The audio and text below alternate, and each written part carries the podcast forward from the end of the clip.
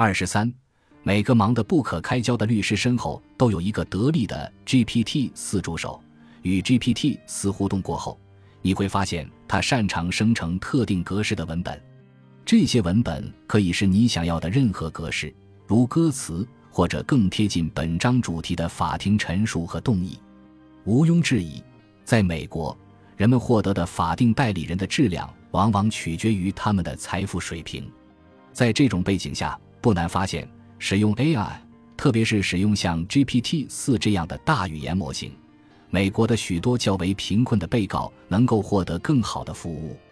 我认为，GPT 四不仅可以成为每个法律工作者的助手，还可以成为通过刑事司法制度寻求帮助的每个人的助手。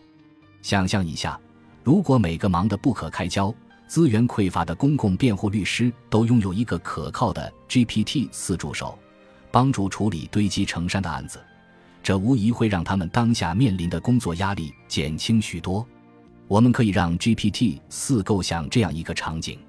霍夫曼，请描述一个虚拟场景，其中一位公共辩护律师运用像。GPT 四这样的 AI 来应对司法制度中难以解决的问题，那将是怎样的一番景象？GPT 四在不远的未来，公共辩护律师可能会选择利用 GPT 四等 AI 技术提升工作效率和准确度。通过这样的 AI 技术，他们能迅速评估案件，并为客户确定最佳方案。这种 AI 技术有助于迅速在法律数据库中检索与案件相关的信息、事实和细节，同时，它可以在案件进行过程中推荐法律策略或战术。在某些情况下，AI 技术的应用重塑了传统的律师客户关系。AI 会就在法庭上陈述案件或处理复杂的法律问题，提出最佳建议。利用 AI 技术还有助于改善司法领域的不公正现象。AI 应用的直观设计和对用户友好的界面，能帮助那些不熟悉法律制度复杂性的人理解法律程序。